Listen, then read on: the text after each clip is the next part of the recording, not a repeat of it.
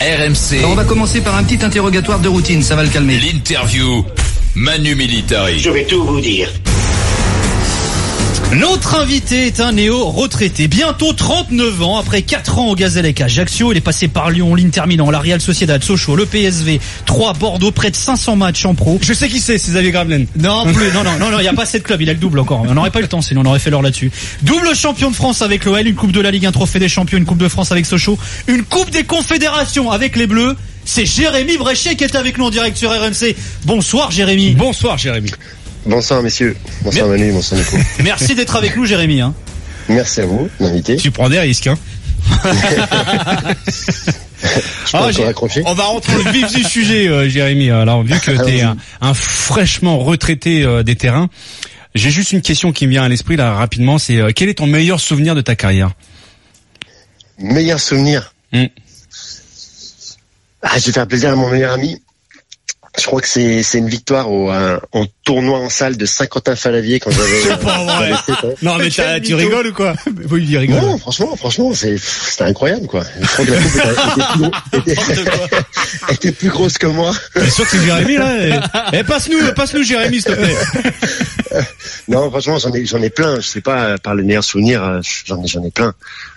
Ouais, je peux pas, en, je peux pas en enlever un. Si, tiens, je dirais le plus, plus le fin pas le plus, marquant. mais ouais, plus marquant. Je crois que c'est mon le premier titre de champion avec l'OL.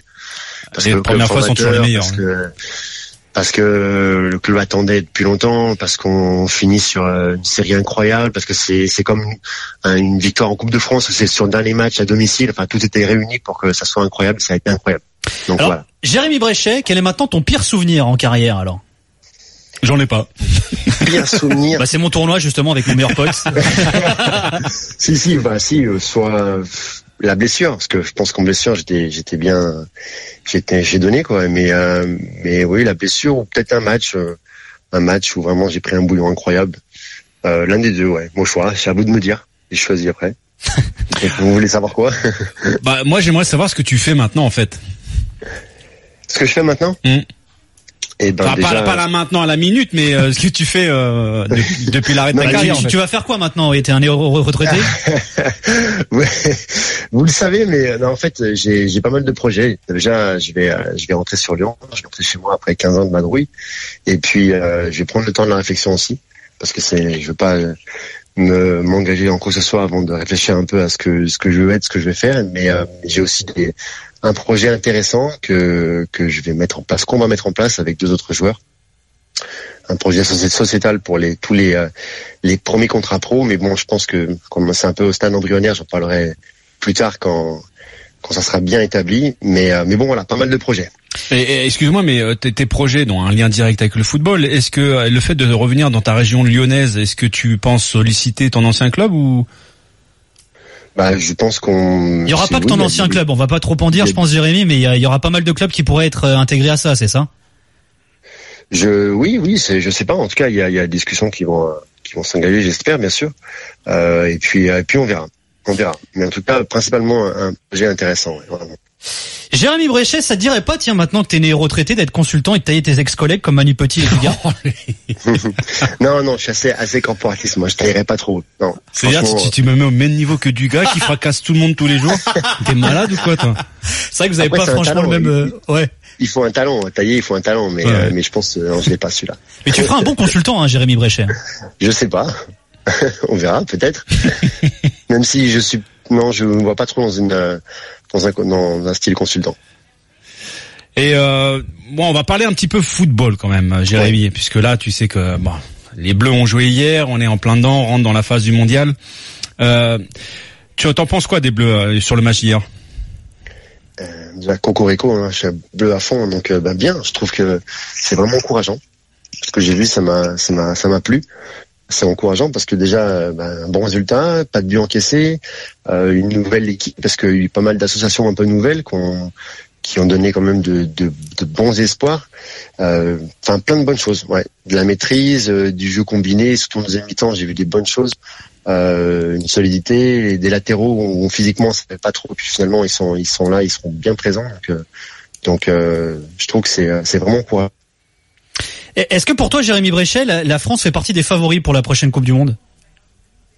Oui, oui, la France est toujours partie des favoris, de par son, son histoire de récente, de par euh, de par la qualité des joueurs euh, qui euh, qui sont dans l'équipe, de par euh, beaucoup de choses, nos résultats quand même récents qui sont qui sont bons. Donc, euh, donc oui, la France fait, fait figure de favori comme peut-être 5-6 équipes. Mais euh, Tu mais mettrais qui ça- dedans d'ailleurs? Ah bon? L'Allemagne, Le Brésil, l'Allemagne, l'Espagne. Oh, l'Argentine. euh, Ah, Moi je suis comme toi. J'y crois pas Défensivement, trop. j'y Ouais, crois pas. Pareil, je suis comme toi. moi. Non, mais ils ont un pouvoir offensif qui est tellement. Et puis il y aura une surprise. J'espère qu'il y aura des surprises parce que il faut des surprises dans un mondial. Mais mais oui, la France pour moi fait figure de favori, vraiment. Mais après c'est comme quand on dit que l'équipe a du potentiel. Oui, elle a un potentiel incroyable, mais ça veut pas dire grand chose en fait. Ça sera vraiment les matchs qui valideront pas le potentiel, les matchs qui valideront pas la, la- cette figure de favori et, euh, et le parcours. Donc euh, bon, on verra. J'espère. Dis-moi, Jérémy, euh, on, on a on a joué ensemble, non? Oui, pas beaucoup, mais oui. Alors tu sais quoi? Alexis a raison qui a préparé cette émission, il a calculé. Vous avez joué 45 minutes ensemble, c'était en 2002. Vous avez joué ensemble quelques minutes face à la Tunisie et face à la Yougoslavie, qui s'appelait encore d'ailleurs Au oui, Stade de France, celui-là. Voilà, en 2002, vous La avez joué Tunisie, c'était donc en Tunisie. Ouais. Et c'était, je crois, la, la prise de fonction de Jacques Santini en tant que sélectionneur Ouais. de mémoire. C'est ça.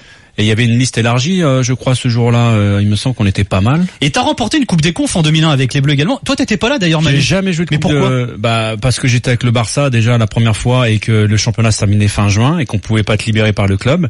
Et la deuxième, j'étais opéré euh, d'une pubalgie. Ah ouais, donc forcément ça aide Ouais, pas. ça, ouais, ça aide pas. ça, handicape un peu pour jouer. ouais. Ouais, un peu, ouais. Que- Quel souvenir tu gardes de ton expérience en équipe de France, euh, Jérémy? Bah, un souvenir incroyable. Franchement, euh, que ce soit la Coupe des Confédérations ou les les deux trois rassemblements que j'ai faits, et en plus de, de ces matchs contre la Tunisie ou la Yougoslavie, euh, mais surtout la Coupe des Confédérations. Vraiment une, une image incroyable. Je me rappelle de la qualité du niveau qui était euh, qui était celui de l'équipe de France. C'était assez phénoménal. Je crois que plus que les matchs, c'était vraiment les entraînements qui m'ont vraiment marqué. C'est-à-dire euh, les entraînements?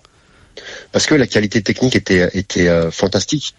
Il y avait euh, il y avait aucun déchet, aucune perte de balle. C'était euh, c'était du, du football pur quasiment en fait. Euh, euh, je me rappelle d'un stop ball qu'on qu'on faisait euh, où euh, pour ceux qui, qui savent pas, c'est où on doit poser le ballon derrière une ligne, tout simplement, d'un côté une équipe, de l'autre côté l'autre équipe, et où il y avait, il y avait zéro perte, quoi. Ça finissait à chaque fois derrière la ligne, quelque chose que j'ai, que j'ai jamais revu dans ma carrière dans les clubs.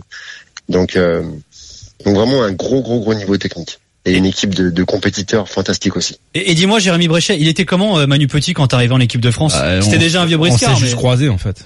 Ouais, mais vous On avez, il t'a parlé un peu ou pas quand même? Ah moi je parle pas aux Oui. jeunes moi. De toute façon, je pense que moi non plus, je parlais pas aux anciens. Oh les gars, le jeunisme. Ouais, moi je faisais partie du troisième âge. D'ailleurs, euh, Ja- Ja- Jacques Santini me l'a me l'a bien fait comprendre. C'est pour ça que je me suis barré euh, Ah ouais, très rapidement vraiment? après. ouais. Bah j'étais vieux quoi, tu vois. J'étais sur une phase descendante. Il y avait euh, des, des, jeunes euh, qui poussaient, notamment Claude Makélélé. Ça faisait un petit moment qui qui galérait pour pour être tutélarisé en équipe de France. Donc c'était euh, c'était euh, c'était euh, le son tour maintenant. C'est euh, une passation de, pouvoir quoi, tu vois. Il était comment Jacques Santini, euh, Jérémy Bréchet? Parce que c'est vrai qu'on en garde l'image d'un mec, euh, allez un peu, euh, un peu lourd, on va dire, pendant les conférences de presse. Euh, les causeries, elles étaient comment avec Jacques Santini? Oui, bon, c'est sûr pas... Non, Toi, tu non, l'as eu en équipe de France et à Lyon aussi. Hein. Je l'ai eu à Lyon aussi. Non, non, elles étaient, elles étaient complètes. Ah ouais, elles ouais, étaient ouais, précises et complètes. Ça durait un certain temps, c'est vrai. Mais, euh, mais non, c'est un bon coach. hein. Bah, l'avantage en fait pour ceux qui pouvaient pas faire la sieste, ils pouvaient la faire après quoi. Il y avait rattrapage pendant la causerie. c'est bon ça. Il a donné quand même les deux premiers titres euh, à l'OL, donc euh, c'est, c'est un, un- il est incritiquable. Franchement, voilà. Après en équipe de France, je, je peux pas vraiment. Mais c'est vrai qu'il est la façon dont il parlait, mais c'est sûr que ça, ça- Bon les gars. Et tu te dis pas que tu méritais peut-être un peu plus que trois sélections en équipe de France, euh, Jérémy Bréchet? Non, non, non, non. Franchement, non.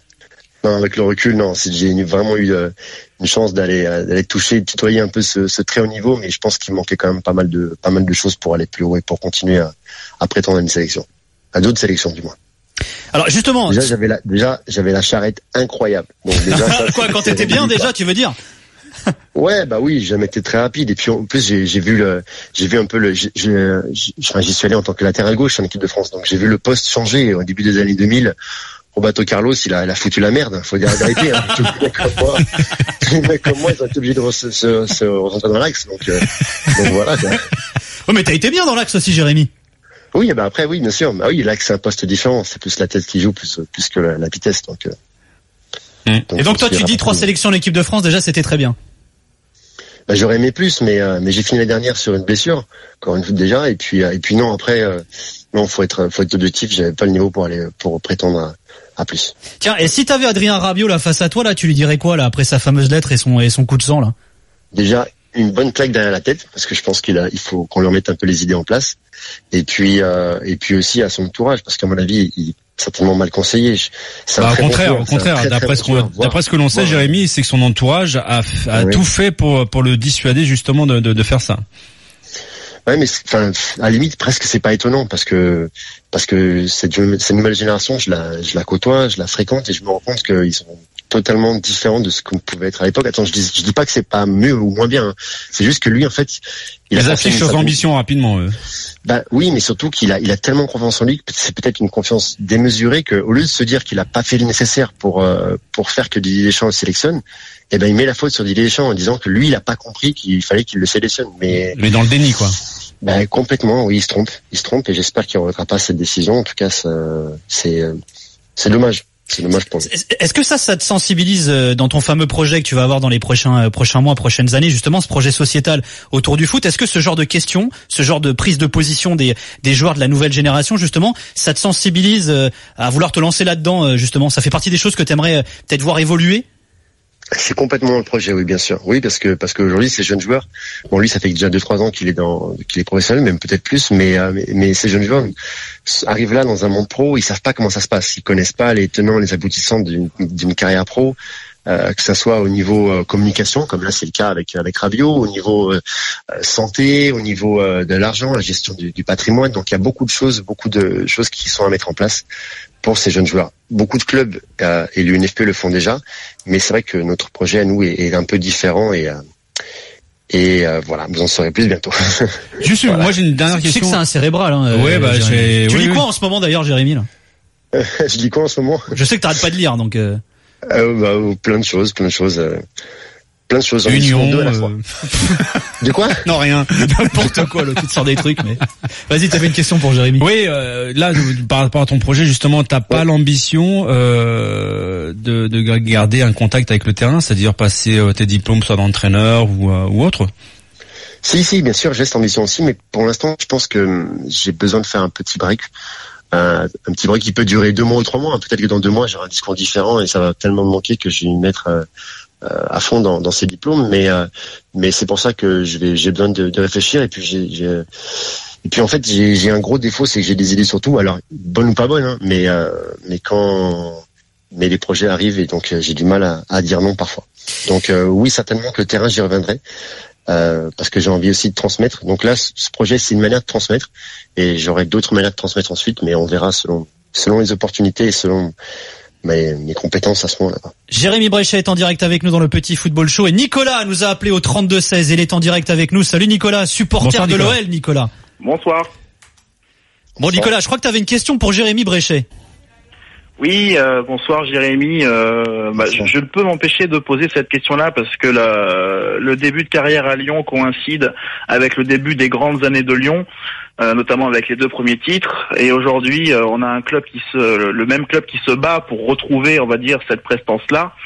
Donc j'ai envie de dire entre les deux, euh, quelle a été ta vision sur l'évolution de ce club-là qui euh, qui a dû se réformer quelque part pour continuer à exister, et notamment l'évolution de la stature du président euh, Olas qui à l'époque était un, un, très très grand chef d'entreprise et qui aujourd'hui est est souvent très critiqué. Donc voilà, quelle est ta vision de l'évolution de ce club qui a dû vraiment se transformer pour continuer à exister et notamment euh, le président qui est passé en hyper président. Euh, voilà, quelle vision tu as de l'extérieur de, ça? Bah, Je pense qu'il a fait un boulot incroyable. Et je pense qu'aujourd'hui, on est tous obligés de lui tirer un coup de chapeau, qu'on l'aime ou qu'on l'aime pas, qu'on aime ou qu'on n'aime pas sa communication, ce qu'il fait, euh, et là où il a amené le club, euh, c'est super, vraiment. Il a, il a eu une hégémonie quasiment décennale sur le championnat de France. Euh, il a battu les records jusqu'à ce que les Qataris viennent, viennent poser leurs pattes sur Paris.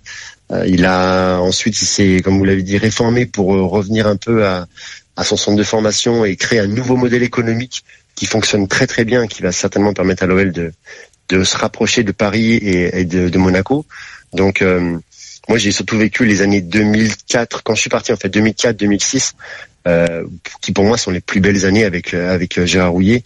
et notamment cette demi contre contre le PSV qui reste en travers de tous les supporters. Comme enfin moi j'ai vraiment bien vécu ces années quoi. Mais, mais, Jérémy tu, tu, parlais de la nouvelle génération. Euh, bon Jean-Michel Aulas en, en, fait plus euh, partie depuis euh, bah, depuis un moment hein. maintenant les années passent effectivement. Mais c'est vrai que en termes de communication il y a aussi un virage dans ce qu'a fait Jean-Michel Aulas. Il est très présent sur les réseaux sociaux. De temps en temps il allume quelques incendies aussi. Tu penses quoi toi justement d'un point de vue sociétal là aussi finalement?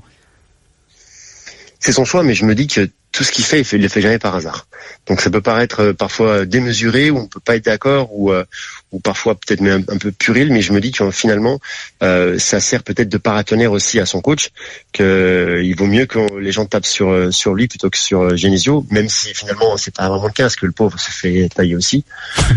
mais mais donc je me dis que tout ça, il le maîtrise tellement bien qu'il y a vraiment une raison. Voilà. Après il est grand. Euh, moi, je dis notre projet, il, ça, il est pour les, les premiers contrats, pour les jeunes, euh, pour leur apprendre. Lui, je pense que tout ce qu'il fait, il le fait pas par hasard.